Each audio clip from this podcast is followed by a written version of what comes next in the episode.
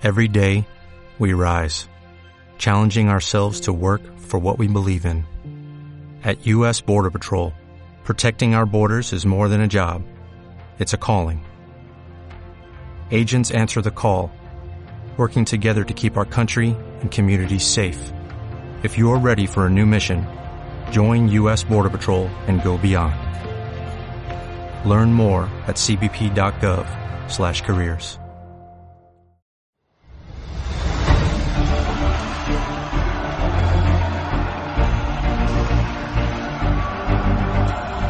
Aceros rotos representa una búsqueda del tiempo perdido, porque perdido está todo lo que no recordamos. Como le ocurre a muchos con su propia historia, el ensayista inglés Thomas Carlyle afirmaba que los héroes son provechosa compañía en todos sus aspectos.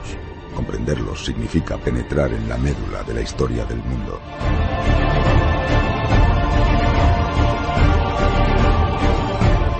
También ensayista y moralista norteamericano Emerson, decía que los héroes son ejemplos espléndidos de las posibilidades que hay en el ser humano.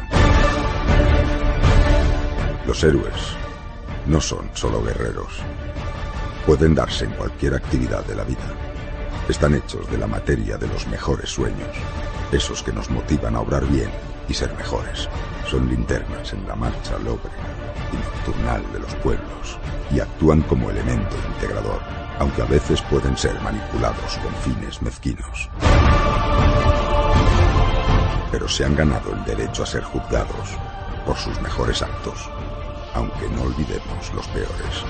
Los héroes seguían por eso que los griegos llamaron arete y los antiguos romanos virtus.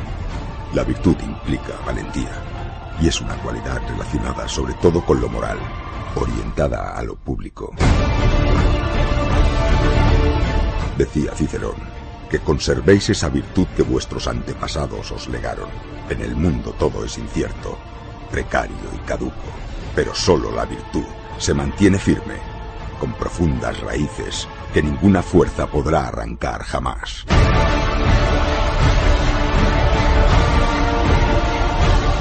Este libro nos habla del destino final de una serie de personajes importantes de la historia de España. Son doce nombres los que aquí aparecen. Todos ellos, con su esfuerzo combativo, su talento y su vida, en la victoria o en la derrota, forjaron la realidad colectiva que hoy conocemos como España. Aceros rotos, el ocaso de los héroes.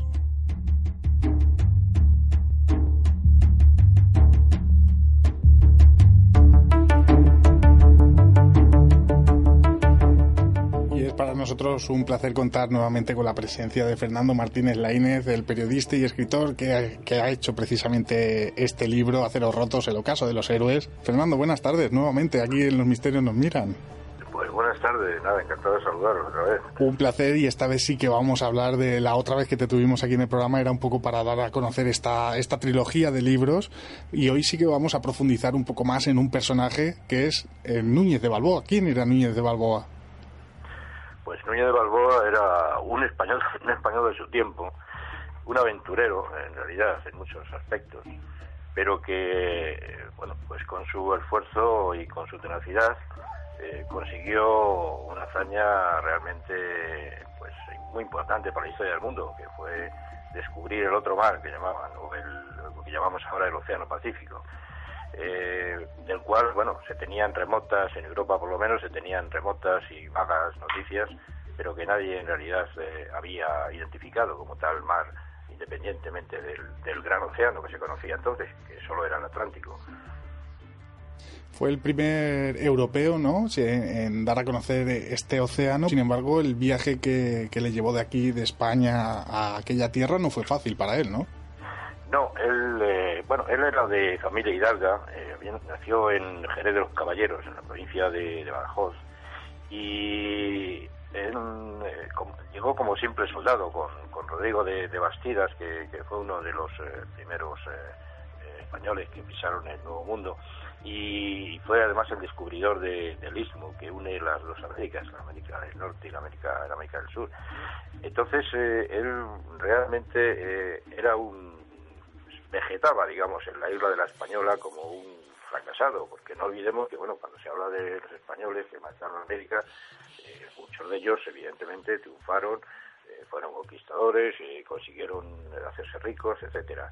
Pero la inmensa mayoría de, los que iban, pues eh, realmente eh, lo pasaban muy mal, eh, acabaron enfermos y acabaron pues muertos a cuchilladas, en rencillas y fracasados, en una palabra, ¿no? Bueno, pues él pertenecía a esta especie de estirpe de los, fracasados en, los primeros tiempos que, estuvo en la, en la isla la española, actual Santo Domingo, y, y, bueno, pues allí, como digo, vegetaba hasta que por fin pues eh, un, bachiller, Martín Fernández del Ciso, pues eh, eh, decidió armar un barco para ir en ayuda de Alonso de Ojeda, otro descubridor importante, y Diego Neicuesa, que habían fundado una colonia en, llamada San Sebastián en, en, Urabá, en el Golfo de Urabá, que está al, norte de la, de la, actual Colombia, en, en una región que entonces se denominaba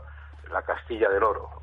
Bueno, entonces esto, esto eh, eh, Fernández del Ciso, pues decide recoger ahí, a, eh, digamos, levanta banderín de enganche para ir a socorrer a esta gente en, el barco este que, arma y entonces bueno pues se, se, plantea el problema de que de muchos de los que de, los que tenían deuda los españoles que tenían deudas y estaban allí en la isla malviviendo y a punto digamos de casi de, ir a la cárcel por distintos motivos, pues eh, ver la ocasión de salir de allí, salir de allí, tratar de, llegar a, lo que se llama entonces tierra firme y bueno, pues emprender digamos una, una nueva vida o, una, y lo, por lo menos intentar una nueva aventura. Pero claro, los, acreedores que están al acecho, mucha de esta gente, por lo que estaba allí era con, deudas enormes, eh, pues mm, deciden eh, que no, ya hablan con el gobernador para que no, no les deje salir, para que no les deje salir, pues no se queden no se, queden sin, no se vayan sin pagar las deudas.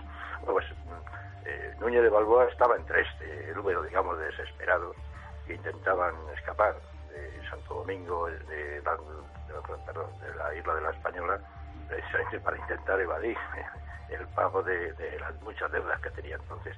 Él había intentado de todas maneras ser eh, eh, agricultor también, habían regalado, el gobernador había regalado tierras pero era estaba claro que era un espíritu inquieto, un espíritu aventurero y la cosa esto de, cultivar el terruño pues no le, no iba mucho. Entonces, bueno, pues como digo, se alista en esta, en esta especie de, expedición de Martínez del Ciso para llegar a San Sebastián en Urabá. Y justamente cuando ya eh, él consigue entrar de polizón en el barco, en fin, es una, una cosa muy, muy eh, casi cinematográfica, ¿no? parece que lo metieron en una, especie de baúl para, para introducir en el barco de polizón y tal. Y, llevó además con él a su perro, un perro que debía ser muy fiero, que llamaba, llamaba Leoncico. Ya cuando están en, cuando ya el barco ha zarpado y está en alta mar, es entonces cuando el Vasco Núñez de Balboa sale del arcón en el que le habían metido y se presenta ahí a, a Fernández de Ceso, cuando ya eh, en plena travesía.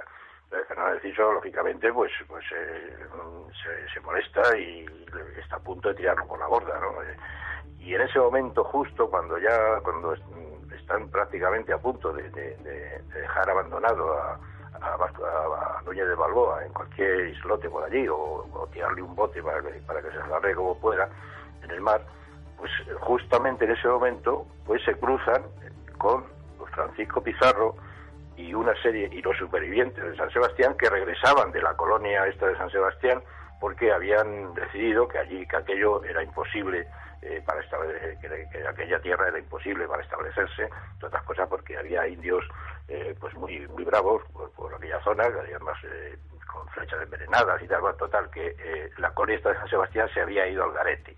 Y Francisco Pizarro, con unos pocos supervivientes, pues emprenden, digamos, el regreso a la española. Y en ese regreso se encuentran con el barco este enciso en el que iba Vasco Núñez de Balboa. Sí, Fernando, a mí me gustaría, me gustaría saber, ya nos has contado en qué punto su relación con Pizarro, pero ¿cuál era la relación que tenía con Pizarro? ¿Era buena? La relación que tenía con Pizarro era buena, era pues era de digamos de compañero de fatigas al principio, ¿no? Eh, y de hecho cuando Pizarro es el hombre que, que detiene al finalmente a Vasco de Balboa y lo entrega al gobernador de Panamá, eh, a Pedrarias Dávila, lo entrega para ser eh, para ser ejecutado. Entonces, eh, Vasco Balboa se lleva un se lleva un impacto tremendo, ¿no? Porque él le consideraba que, que Pizarro era, era, bueno, pues era camarada, compañeros de, habían sido compañeros de armas, habían sido eh, compañeros en algunas expediciones y tal. Pero está claro que Vasco de Balboa estaba equivocado, o sea, Pizarro en, en, el fondo pues era un hombre que no solo buscaba su propio su propia gloria, su propio interés y en definitiva, bueno, pues no tenía, parece que no tenía ningún aprecio especial por Vasco Núñez de Balboa cuando fue cuando le de, alguna de alguna forma pues le engañó para en el momento de detenerle no pero pero bueno mm, según eh, mis noticias eh, Balboa siempre consideraba a Pizarro por lo menos como un como un compañero de armas digamos no como un soldado un soldado que, que, que había pasado fatigas y calamidades. buenas noches, soy Gonzalo. Hola. Debo, debo confesar que mm, por encima de Balboa o de Blas de Lezo, que es mi favorito, del que podemos hablar y hablaremos también si quieres, otro, otro de esos eh, otro de esos ejemplos de lo ingrata que es España con sus héroes. Pero por encima de eso, está muy bien que intentemos recuperarlos, porque la leyenda negra ha hecho tanto daño, tanto, tanto daño. Si los eh, conquistadores fueran americanos, llevaríamos unas 8.500 películas sobre estos auténticos héroes. Yo he estado hace no mucho en, en, Panamá, eh, donde precisamente la sombra de Balboa es continua. De hecho, su moneda se llama Balboa, yo lo decía aquí, aunque nadie la usa en realidad, tú has estado, imagino, aunque nadie la usa en realidad, pero la moneda sigue siendo, sigue siendo el Balboa y una enorme estatua de Balboa preside toda la parte nueva de la ciudad, esa parte que ha sido robada al mar y que como homenaje pues han puesto allí un Balboa. Pero incluso así, en esas, eh, en las actuales circunstancias, cuando uno se adentra en Panamá, en el Chiriquí, en el río Chagres, en todas esas zonas absolutamente todavía selváticas, te das cuenta de lo heroico que era llegar hasta allí como llegaron, con unas armas desvencijadas, con... con oye, ahora con los tiempos eh, de, de, yo, yo, los llamo de dicta blanda de la corrección política, se supone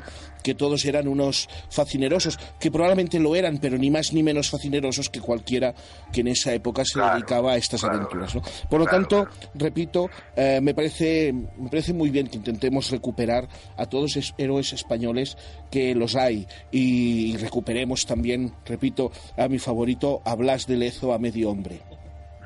Muy bien, pues me estupendo. Yo estoy totalmente de acuerdo con lo que has dicho, realmente. Yo creo que es una labor que está por hacer y que, bueno, pues eh, algunos estamos intentando intentando iniciarla, por lo menos, ¿no? Porque este país ha perdido ya la memoria de sus propios eh, de sus propios orígenes en muchos aspectos, ¿no? Y entonces, bueno, pues eh, todo lo que sea, recuperar esa, esa memoria y salir del Alzheimer histórico este que nos caracteriza, pues eh, yo creo que es bueno.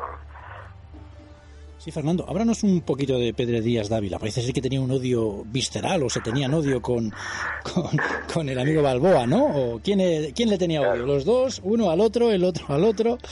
Bueno, en realidad yo creo que era el, el, había un había un ciclista que se llamaba Pulidor que era un buen ciclista, de, la, eh, pero nunca llegó a ganar el, Tour de Tour de Francia, siempre quedaba en segundo. Y fue derrotado pues por, otro ciclista muy importante que, se llamaba Anquetil que ganó cinco o seis veces creo el Tour de Tour de Francia.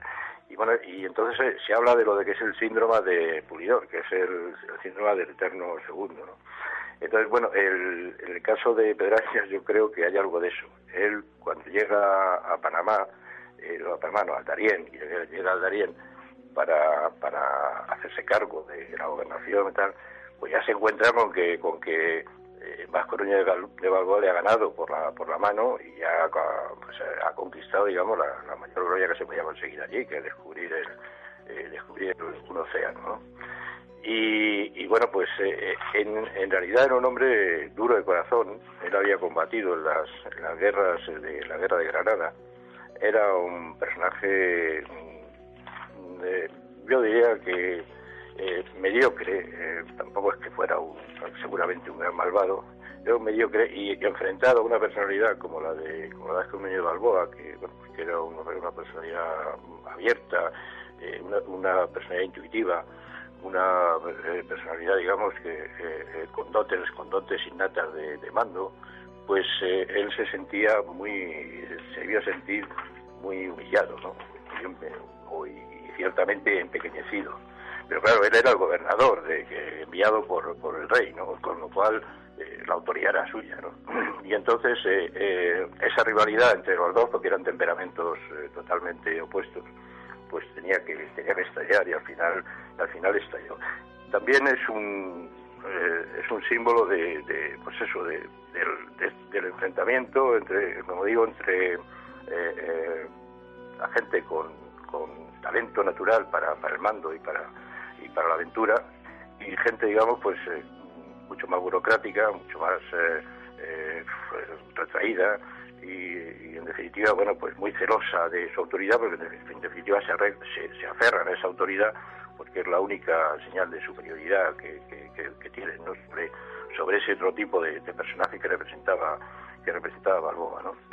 Y, bueno, de todas maneras, eh, hay que decir que eh, Pedraria, por ejemplo, fue el fundador de la, de ciudad de Panamá, eh, y luego, aparte ya de sus maniobras sinuosas para eh, para acabar con la vida de, de, Vasco Núñez de Balboa, al que veía como, una especie de enemigo natural, eh, pues bueno, luego tuvo, después de morir Balboa, tuvo el, gobierno de Nicaragua, desempeñó el gobierno de Nicaragua hasta, hasta que murió en 1531 en una, en una ciudad que se llamaba, eh, bueno, una ciudad que se llamaba León, y que fue destruida por una erupción volcánica hacia a principios del siglo XVII.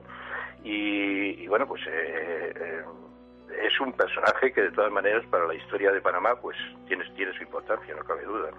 Porque incluso la, ciudad de Acla, que, que también eh, tuvo una, que fue donde prácticamente donde Núñez Balboa fue a caer en la trampa al final, cuando ya al final lo, lo, lo encarcelan, pues era una ciudad que había, había fundado Balboa, pero había fundado también por instrucciones suyas, es decir, que era un burócrata con ciertas dotes organizativas, no cabe duda.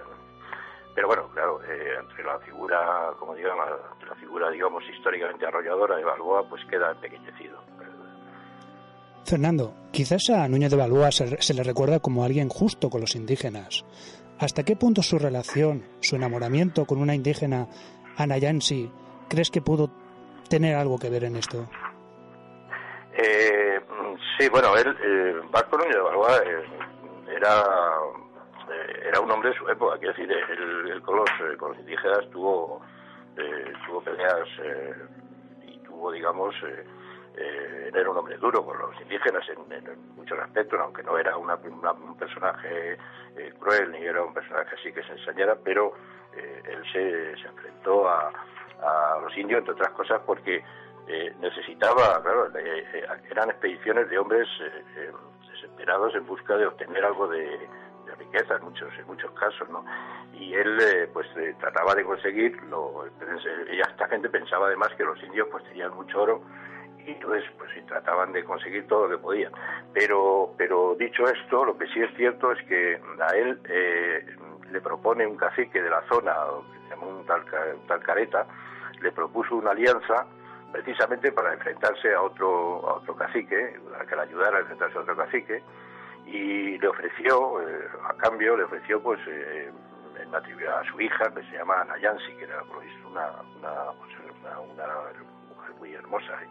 Entonces, eh, esta Nayansi eh, vivió con, con, vamos, Balboa vivió con él prácticamente en plan de, pues, de, digamos, de manceba, ¿no? Aunque dice nunca se casaron, pero bueno, la, parece que, se, que la, la y Balboa, bueno, pues se, tuvieron, se tuvieron afecto.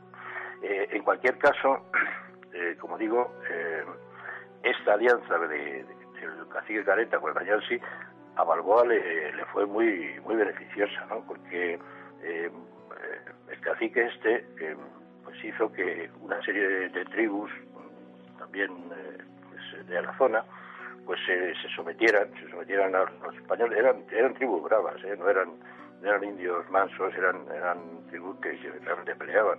Y entonces esta, esta serie de tribus, bueno, pues se, se, fueron, sometiendo, con lo cual la autoridad de Balboa en esa zona se reforzó, se reforzó mucho más. Y luego, a, raíz de eso, además, pues hubo otro, otro cacique, que las crónicas llaman Comagre, que eh, le regaló también oro a, a, Balboa y a, los, españoles que iban con él.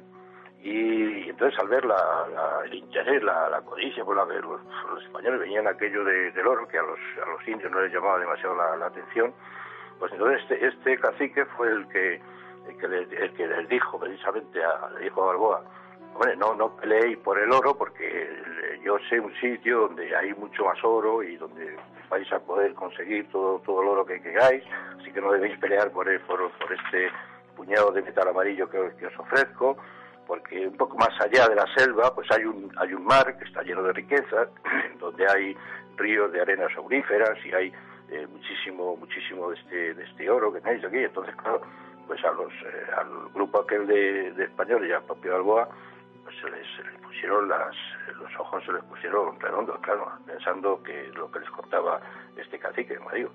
Y ese fue una de las eh, una de las razones por las que por las que Balboa y eh, sus, compañeros pues deciden ir a, donde les indica el cacique, más allá de esa selva que no sabía muy bien cuándo, dónde acababa, pero bueno, pues sabía el mar este donde estaba, donde, donde había oro. Y, entonces, bueno, pues emprenden la, emprenden la expedición que les llevaría al descubrimiento del, océano, del océano Pacífico. Cuéntanos un poquito cómo fue ese momento de descubrimiento del Mar del Sur, cómo reclamó para, para Castilla, para los reyes católicos, a que aquellas tierras. Sí, esto es una. Bueno, es la verdad es que eh, el descubrimiento del Mar del Sur, ya es que lo llamaron, algo en principio lo llamaban Mar del Sur, porque todo el recorrido que habían hecho desde la costa eh, norte, que desde el Caribe, hasta el Pacífico, pues eh, iban lo hicieron en dirección sur, entonces por eso le llamó le llamaron Mar del Sur pero eh, es muy es, es curioso porque eh, Balboa estaba eh, tenía claro la importancia para la posteridad que representaba el descubrimiento de, ese mar, ¿no?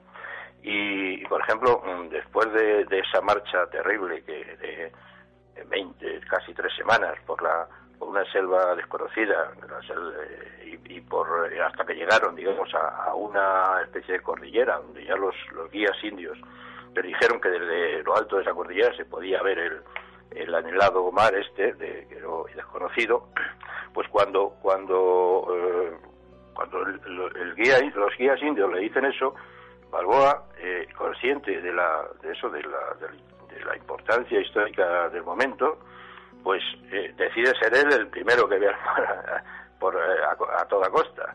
Y entonces antes de alcanzar la cumbre ordena hacer alto a su, a su gente y se adelanta solo hasta la, hasta la cima de, de, una, de, esas, de una de las montañas y, con la, y bueno, pues, eh, para asegurar de que era el primero que, que, que, vislumbraba aquel océano desconocido y bueno, pues eh, dicen los cronistas que, que tampoco olvidó dar gracias al Todopoderoso, a, Dios, porque en eso eh, esta gente, aparte ya de otras de otros de cualquier defecto que pudieran tener, lo que está claro es que desde el punto de vista religioso pues era gente eh, muy, eh, muy creyente. ¿no?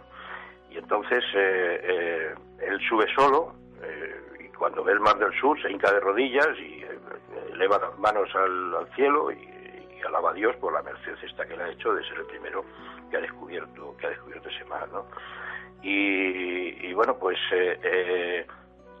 después de después de, esto es cuando regresa a reunirse con sus compañeros solo que ya están que están impacientes también por, por ir hasta la cima y, compartir ese, ese momento. Y entonces bueno pues eh, ya dice porque cuando ya ha visto el mar entonces el, resto de la, de la expedición que, eran 67 solo de 190 que habían salido de, de Darién llegaron solo 67 a, a la playa aquella pues entonces eh, deciden ir en tres grupos, por si acaso cualquiera de ellos se perdía, para, para asegurarse de que, eh, de que, de que alguno de ellos va a llegar al va a llegar al, mar. Y entonces eh, estos estos 67 españoles son los que los que llegan después de después de que ya Balboa haya ha, visto el mar y, van bueno con una dentro allí el Tedeum, hay un, con un sacerdote que, llevaba la expedición, porque en todas estas expediciones siempre iba algún cura, iba algún sacerdote, porque era, era la garantía de que podían confesar y, bueno, pues tratar intentar eh, eh, purgarse sus pecados a última hora y llegar a. Y luego también era la justificación un poco de todo, de todas aquellas expediciones, puesto que en teoría todo aquello mm, también se hacía en muchos casos para, para difundir eh, el cristianismo, ¿no? La justificación, digamos, moral era la, difusión de, la religión, de la religión católica al resto, del resto del mundo. Bueno, total, que estos, eh, el, grupo este llega allí y entonces de nuevo Balboa les arenga frente al nuevo océano este y, les da, vuelven a dar gracias a Dios por haber que les ha permitido tomar el, posesión de, este mar y entonces bueno pues eh, Balboa les dice que esto va a demostrar que van a regresar ricos a España y que todo el oro ansiado que, está allí esperándoles y que bueno todas las predicciones estas que se habían hecho los, los caciques indios se están se están cumpliendo. Y entonces bueno pues es cuando ya eh, además eh, los, los, españoles de aquella época eran muy formalistas en ese sentido. Hay un año, eh, inmediatamente se llama un escribiente, se llama un notario, Andrés de Valderrábano, que va con la expedición también, bueno, pues con su tintero y su pluma, pues levanta el acta de que, de que se, de que se toma eh, posesión en un pergamino, que bueno, que se toma posesión de ese mar el nombre del el rey de el rey de Fernando de Aragón y de Juana su hija que era Juana Juana de Castilla no entonces el, descenso de los 67 españoles este, eh, eh, duró casi dos días, desde las, cumbres en las que se podía eh, divisar el mar, ¿no? Y, bueno, cuando llega, cuando ya, eh, cuando llegan allá a la playa, pues eh, Vasco Núñez Balboa, pues ya vestido, revestido de armadura, en fin, con la, con, penetra en el mar y proclama los cuatro vientos, bueno, que, toma posesión de ese mar en nombre de los monarcas, Fernando II de Aragón y Juan de y Juana de Castilla, ¿no? Y en ese y en ese sentido dice que, que todas las tierras, aguas y costas y puertos eh, pues se declaran, digamos, en posesión de la corona y cualquier eh, príncipe, otro capitán o, cualquier eh, cualquiera que quisiera establecer un derecho sobre esos países y mares que en nombre de, de los reyes pues él iba a defenderlos para siempre jamás y tal. En fin, bueno, hace una declaración allí absolutamente solemne y con lo cual, bueno, pues toma posesión de todo aquello, eh, pero no solamente del no solamente del terreno que pisa, sino de toda la extensión que el mar, eh, que el océano es inmenso abarca, ¿no? Hay que suponer lo que es lo que supone eso, ¿no? Desde un punto de vista histórico. Eh, Fernando, estamos acostumbrados a, a los héroes que ha tenido que ha tenido nuestro país, ¿no? Pero debieron haber también mujeres heroínas, ¿no? Que, que dieran su vida eh, siguiendo, bueno, pues sirviendo, sirviendo a su país, ¿no? Sí, sí, claro, sin duda. lo que pasa es que, bueno, la, la cuestión de, en la cuestión de América hubo, hubo mujeres eh, de un enorme valor que acompañaban eh, en muchos casos a los, a los, a los colonos, a, a, los expedicionarios o, a los soldados. Por desgracia, mm, gran parte de esos nombres pues han sido han sido borrados, o sea, han sido olvidados. Pero lo que pasa es que también para eh, eran eran condiciones para las mujeres eh, durísimas o se consideraban durísimas en aquella época para, para que las mujeres pudieran pudieran eh, internarse por ejemplo en la selva o pudieran pudieran tomar parte en expediciones guerreras y tal y eso bueno pues yo creo que las hacía quedar en una especie de segundo de segundo plano pero no cabe no cabe duda claro que, que, que demostraron un como mujeres que demostraron un valor tremendo y acompañaron a, los hombres. De todas maneras, siempre, claro, en proporción relativamente menor, y esa es una de las razones que explican eh, pues el, mestizaje, el mestizaje de, los españoles con digamos con las mujeres que, encuentran ¿no? en, el, en el nuevo mundo porque realmente la, había una escasez de mujeres notables de, procedentes de, España no europeas y bueno pues eso eso de alguna forma pues tuvo el aspecto positivo de que que supuso, digamos, una, una especie de, eh, eh, de llevar adelante pues un, cruce eh, un cruce de, que de otra manera un mestizaje que de otra manera seguramente pues no se hubiera no se hubiera producido ¿no? y esto es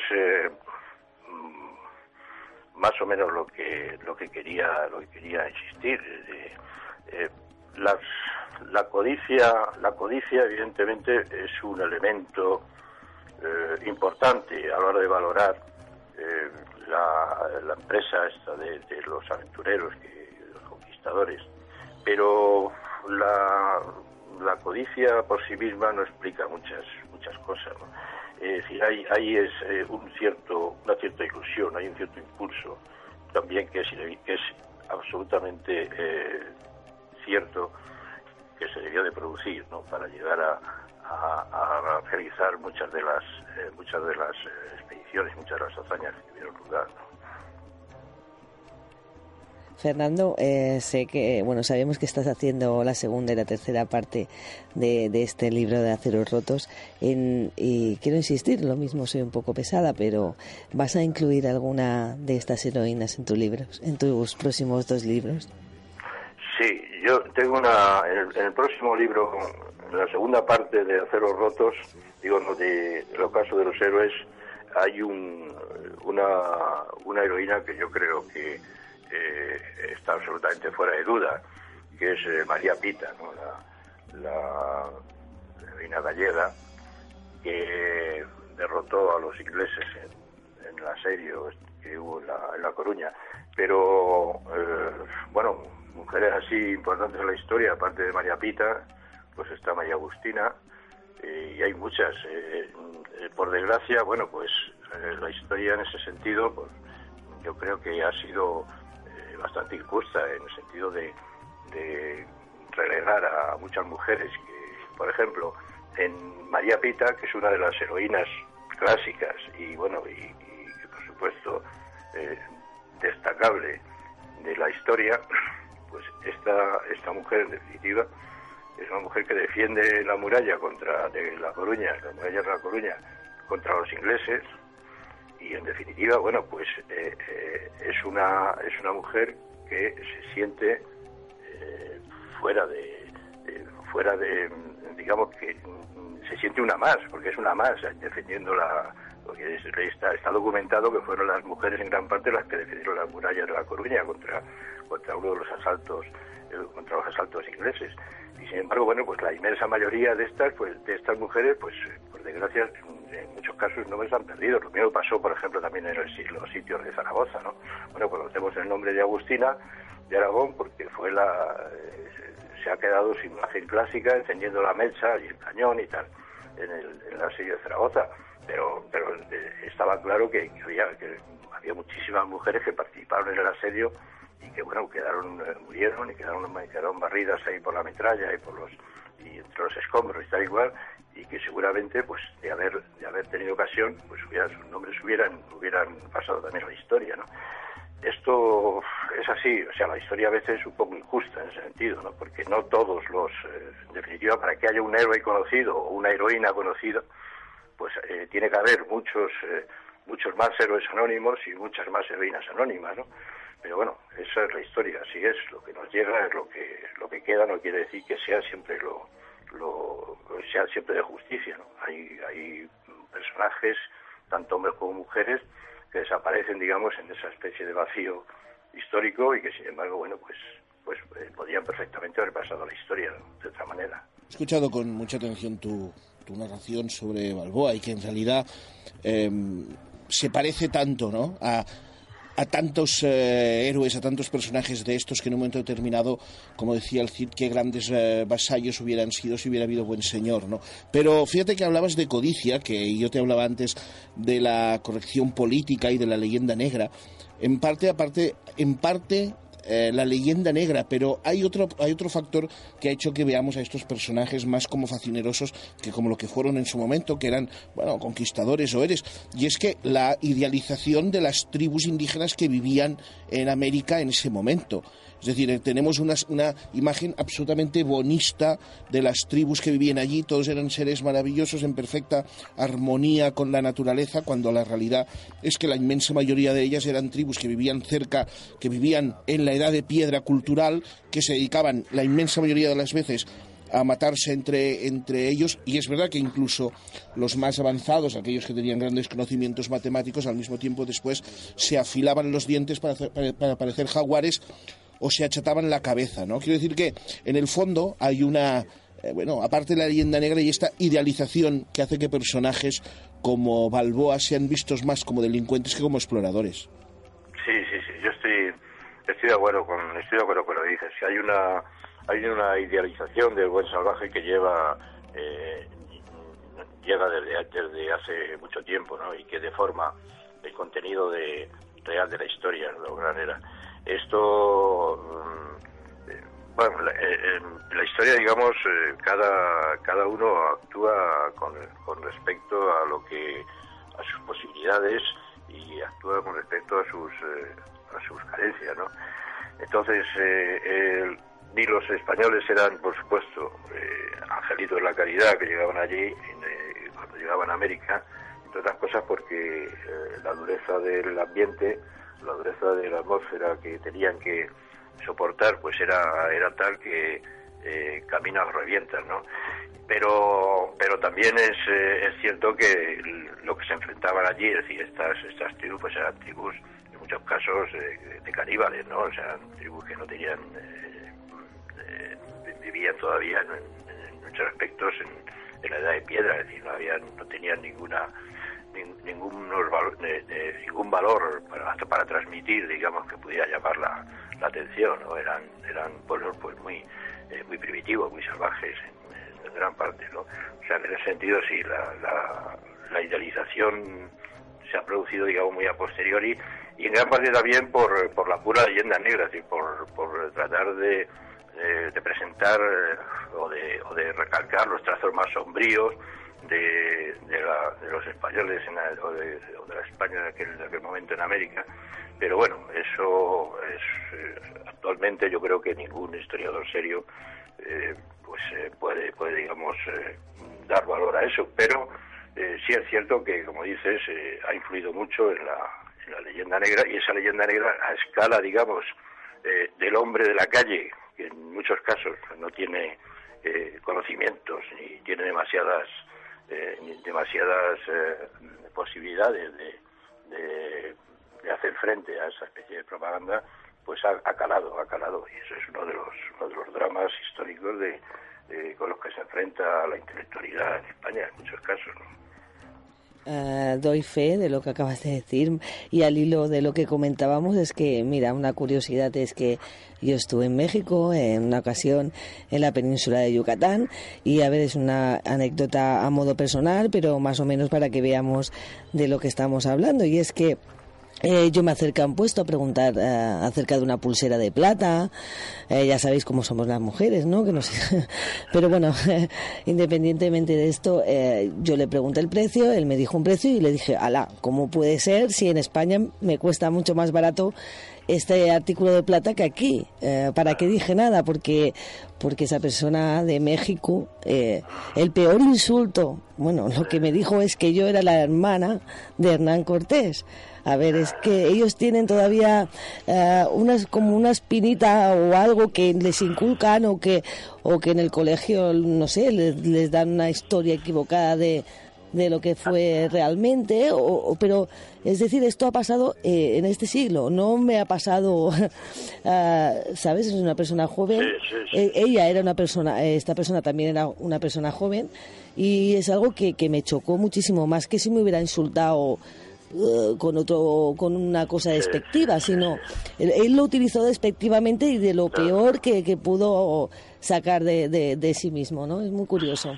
Eso es, eso es tremendo. Es una, bueno, pues eso lo has dicho bien, es un resabio ahí de, de la leyenda esta, que de todas maneras, como también se utilizó luego en la época de la, de la independencia de las naciones hispanoamericanas, pues como, un, como una especie de arma de guerra también contra, contra, los, contra los españoles, pues en definitiva eh, ha quedado ahí y, es, eh, ha sido muy muy difícil de, muy difícil de, desarrollar. ¿no? Eh, esto es un yo creo que tendrán que la, volvemos a lo mismo la gente que está un poco enterada de, pues evidentemente no puede no puede comulgar con esa visión no pero luego hay mucha gente ignorante que bueno pues que se, traga todo esto sin ninguna especie de filtro no y bueno pues eh, eh, ahí ya eh, se van propagando generación tras generación se van propagando ahí una serie de de falsedades históricas y al final bueno pues se acumulan ahí.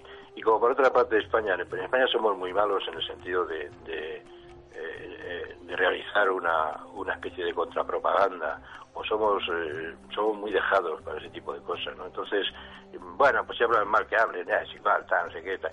Esto mm, que, muchos, eh, quizás eh, en, otro país se hubiera, se hubiera montado, digamos, una especie de contrapropaganda precisamente para hacer frente a esa, a esa leyenda, ¿no? A esa leyenda negra maldita, pues eh, en, en, España, bueno, pues nos hemos encogido de hombro. Pues, incluso en muchos casos los mayores propagadores de la leyenda negra pues hemos sido los propios españoles, no por una, quizá por un prurito de, querer destacar también y de darnos las de listo y tal, bueno. Y, todo eso en definitiva pues ha conducido a que, a, que bueno, eh, prácticamente, como dijo un destacado historiador británico hace poco, eh, dando una conferencia, creo, que era en, Madrid, en la, eh, bueno, es que le decía a los universitarios españoles, ¿no? es que prácticamente ya los únicos que se creen esto de la leyenda negra son ustedes, y le decía, se lo estaba diciendo a los universitarios españoles, ¿no? El, profesor este, pues no recuerdo, no recuerdo ahora si era si era Kamen o era o era mm, o era Geoffrey Parker, no, en fin, alguno de estos, no recuerdo exactamente el nombre. Pero bueno, eh, les, prácticamente les, eh, vino a decir eso, pero este, bueno, los únicos que se creen ya esto es leyenda negra precisamente son ustedes los españoles. la gente seria que, estudia la historia no se, no se puede creer eso ya, ¿no? Eh, lo cual no quiere decir, por supuesto, que todo lo que se hizo pues estuviera bien y que no hubiera, evidentemente, eh, pues, eh, nos hicieran barbaridades en algunos casos y tal, pues, pues esto está fuera de duda, ¿no? Pero estamos hablando, la leyenda negra no es eso, la leyenda negra es hacer de, de España y de toda la nación de España una especie, digamos, de maldad sistemática, ¿no? Una especie de, de, obra del diablo, poco menos, ¿no? Entonces, bueno, pues esto es lo que, claro, lo que, lo que la gente seria ya no, no, se puede, no se puede creer. Pero, sin embargo, aquí en España todavía hay gente que se lo cree, o en cualquier caso, si no se lo cree, pues que le da igual. Y, bueno, pues está lo mismo, ya, tema. Esto yo creo que eh, nos hace muy mucho más débiles como, como pueblo, como país, y como colectivo, ¿no? Este tipo de indiferencia hacia nuestra propia historia. Sí, Fernando, en el libro hablas de, de, un personaje así como de segunda división, pero que seguramente fue un mecenas importante, ¿no? En una parte de la vida de, de Balboa, que era Hernando de Argüello. Sí, sí, sí. Era notario, un notario allí de, de Este hombre, pues, fue el que financió la, la segunda expedición de, eh, de, de Balboa. Cuando ya Balboa va eh, se lanza se lanza de nuevo no Balboa ya al final lo que lo que intenta es llegar al Perú. Porque le han dicho también que más abajo ya, ya que había llegado al Pacífico que si sigue pues, se seguía por esa vía del Pacífico pues llegaba a un imperio donde ya el oro bueno pues ya era una cosa eh, que eh, abundantísima y que se iba todo el mundo tenía oro allí y tal mal entonces ante estas noticias fabulosas pues Balboa intenta una segunda expedición para, para, pues, para, conquistar lo que, lo que hubiera sido el Perú. Y en esa, en ese, en esa, esa expedición, como, como Pedrarias no le, eh, no le ayuda, porque evidentemente está celoso de que pueda adquirir más, más fama eh, a su costa, pues entonces lo que hace lo que hace eh, Vasco Núñez de Balboa es buscarse la vida y con un con un eh, con un digamos con un particular que era este hombre el, eh, Arguello pues le, pide le pide dinero pues para, para la expedición y Arguello se lo se lo presta. Y bueno pues este es el, el hombre que, financia efectivamente hubiera que hubiera financiado la expedición esta de del Perú, suponiendo que Balboa hubiera tenido la oportunidad de, llegar hasta allí, pero ya, ya vemos que, no tuvo esa oportunidad porque le fallaron muchas cosas y al final la expedición se malogró. Y entonces Argüello, precisamente por intentar recuperar su dinero, cuando veía ya que, la expedición no arrancaba, pues es de los que a toda costa animan a, Balboa a, salir a la aventura como sea, porque, porque ahí se juega, se juega su dinero. Y entonces, bueno, pues eh, eh, esta especie de, de, presión que ejerce Arguello sobre, sobre Balboa es, lo que luego utiliza arteramente y dándole la vuelta Pereira Dávila para acusar a Balboa de que intentaba escaparse eh, para o independizarse de la corona española y montarse su propio su propio reino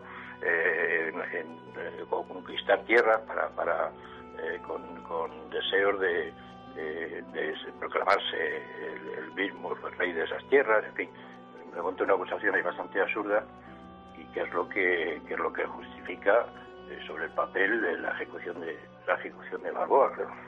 Pero eh, Argüello tiene un final también muy desgraciado porque eh, Pedrayo Dávila lo implica en la conjura esta, lo, acusa de colaborar con, con, con Balboa en esta, en esta especie de empresa de, separar, de intentar uh, montarse por su cuenta una expedición para proclamarse eh, reyes eh, de sus propios territorios de un territorio desconocido, en fin, y, lo acusa de colaborar con Balboa en este sentido y lo ejecuta el mismo día precisamente que ejecutan a Balboa, pues ejecutan también a, a este a este hombre que digamos, digamos era el socio financiero de, de Vasco Núñez de Balboa.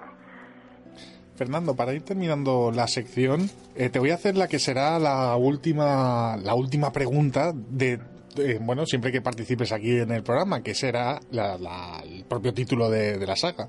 ¿Cómo fue el ocaso de, Núñez de Balboa? Pues el ocaso de de Balboa fue, la verdad, como, como todos los ocasos, mm, fue triste, triste, triste y además, eh, pues muy, debió de ser muy descorazonador incluso para, para los colonos de, de, la, de la ciudad esta de Acla donde fue donde fue ejecutado eh, eh, lo que sí es, eh, es cierto es que todo este ocaso de Balboa tiene características de tragedia digo ahí que realmente hubiera hubiera servido a Shakespeare para montar una tragedia fabulosa no porque se dan todos los los, hay, los eh, elementos ¿no? que comprueban la tragedia de estas. Hay traidores, hay ambición, hay, hay eh, Judas, hay, hay, gente, digamos, que, que, eh, hay un, español que vende a Balboa ante Pedrarias, ¿no? por miedo. Luego está pues el miedo también de la, de la, de la gente, de los pueblos que ve allí a la autoridad de Pedrarias, aunque estaban, digamos, sentimentalmente estaban más con, con Balboa, pero claro, nadie se atrevía a rebelarse contra la, autoridad del rey encarnada en este Pedrarias Dávila, ¿no? Y, entonces, bueno, pues eh, eh, la verdad es que debió, debió ser, eh, la ejecución debió ser un momento impresionante, ¿no? aunque las informaciones que tenemos es de que Balboa aceptó serenamente la muerte, ¿no? En los momentos últimos, cuando caminaba hacia el, hacia el patíbulo con sus, eh, con sus compañeros. Eh, pero claro, eh, incluso esta serenidad se quebró porque cuando lo llevaron a, lo llevaban ya al, cadalso, pues el pregonero, había un pregonero que iba voceando este es el castigo que impone el rey y su gobernador, Pedro Dávila, contra este hombre, por, en fin, por traidor y por usurpador y tal. Entonces, eh, pues, eh, se revela que, se tachen de traidor, ¿no? Y de usurpador. Y, este, bueno, pues, ya desesperado proclama voz en grito que ha, que ha servido al rey lealmente y que, que, solo ha pensado en aumentar los, dominios de, la corona y tal. Y, y bueno, pues... Eh, la verdad es que esas palabras no le sirven de nada. Le llevan allí, a, le suben al, al cadalso en la plaza esta de Acla y le, cortan la cabeza. Dicen que de un solo golpe, lo cual no era, no era corriente, porque normalmente eh, con un, a pesar de normalmente pues eh, se requerían se requerían dos o tres golpes para cortar una, la, cabeza ¿no? de, de, un, de un condenado a ser decapitado pero um, parece que le cortó la cabeza al primer golpe. Y bueno el caso es que su cadáver quedó tirado quedó tirado allí al pie del cadalso hasta el día siguiente y nadie tuvo el valor de levantarlo por miedo a disgustar al, gobernador no entonces bueno eh, además para más Inri parece que Pedrarias Dávila estaba oculto cerca observando la decapitación ¿no? detrás de una en una casa que estaba situada a poca distancia allí del patíbulo y, bueno, pues eh, em, la, había, había, él tenía 42 años cuando, cuando murió y bueno, pues él eh, parece ser que, bueno, parece no, todos los cronistas dan fe de que confesó y lo juzgó antes de, antes de ser ejecutado y bueno, pues hubiera sido muy interesante, ¿no? Saber cuáles fueron sus últimos pensamientos o lo que, o lo que le confesó al, ya en las últimas, en los últimos momentos de su vida, ¿no? Lo que le confesó al, al, cura que le, que le, que le administró que le administró este, esta especie de consuelo, ¿no? Pero eh, con él, como digo, pues eh, en esa misma tarde en que mataron, en que le, en que le ejecutaron a él, pues ejecutaron al escribano Valderrábano, el mismo que había dado fe de, que habían tomado posesión del Pacífico, que era otro de sus eh, seguidores, y, y, a este Hernando Argüello, a otros dos más, también otros dos compañeros más, y Fernando Argüello, que además como ya era de noche casi cuando, cuando le iban a ejecutar, pues la gente de la colonia le pidió al gobernador que le perdonara, porque además le consideraba un hombre totalmente ajeno ¿no? A, la traición esta de que se le acusaba y tal, ¿no? Pero el Pedrarias, pues se mostró inflexible y tampoco tuvo ninguna clemencia con, con Argüello, ¿no? Y bueno, pues eh, Argüello también, también eh, murió. Y luego la cabeza de, de Pedarias, digo de Vasco Núñez de Balboa, quedó expuesta en una pica durante dos días. El cuerpo prácticamente fue tirado allí a, en, algún, en algún basural de los alrededores de la ciudad, o de, esta ciudad, seguramente sería devorado por las alimañas, es decir, no hay ninguna constancia de que fuera, de que fuera enterrado. Y, bueno, pues es un triste final, evidentemente, para un, para un hombre como, como Balboa. Bueno, Fernando, pues eh, nos va echando el tiempo encima y de verdad que como siempre es un auténtico placer tenerte aquí en Los Misterios nos miran para hablar de Aceros Rotos, el ocaso de los héroes, del grupo EDAF, que no, no lo hemos comentado y que es una trilogía de libros muy interesante. ¿Y de quién nos vas a hablar la próxima vez que te tengamos aquí en la sección, Fernando? Pues si te os parece, la próxima vez hablaremos de Hernán Cortés, que es otro personaje también, pues... Eh, eh, sin duda importantísimo en la historia en la historia de España y además polémico, o sea, por lo cual, bueno, pues tenemos, yo, yo creo, materia materia de sobra para charlar, ¿eh? ¿Qué os parece? Desde luego, me parece genial. Y para Marta le tenemos que preparar también un, un día una sección con, con alguna mujer de, de alguna heroína también. Claro que sí, claro que sí. Y ahora, pues mira, pues si, pues si queréis, eh, eh, bueno, ya hemos dicho, esta, este segundo si queréis se lo dedicamos a Cortés y si bueno si continúa continuamos hablando que, por mi parte no hay ningún no hay ningún problema todo lo contrario pues el, siguiente lo dedicamos por ejemplo a María Pita si queréis vale perfecto. Pues anotado queda para las dos próximas secciones. Fernando. pues muchísimas pues gracias por el eh, detalle. eh, bueno eh, entonces quedamos quedamos así. El segundo si la segunda mi segunda intervención si queréis se la dedicamos a Hernán Cortés y la o si queréis mira una cosa podemos alterar incluso el orden. El próximo se lo dedicamos a María Pita. Perfecto. Y dejamos y dejamos el, el siguiente para Hernán Cortés vale me parece absolutamente perfecto. Además también es muy interesante el mundo de la mujer y, el heroísmo desde luego. Además además eh, María Pita ahí tiene tiene un, bueno eh, fue importantísima su acción porque fue una derrota estrepitosa de de la, de la flota británica, que de la que los británicos hablan muy poquito además, pero, pero bueno, pues así, como nosotros no somos británicos, pues la sacamos, sacamos a la luz y se lo explicamos a la gente. ¿eh? Fernando, muchísimas gracias, de verdad. Te esperamos muy prontito para hablar precisamente de esta heroína. Un auténtico placer. hasta adiós a todos y adiós. ¿eh? Muchas gracias, Fernando. un abrazo. Adiós, abrazos, adiós. Fernando.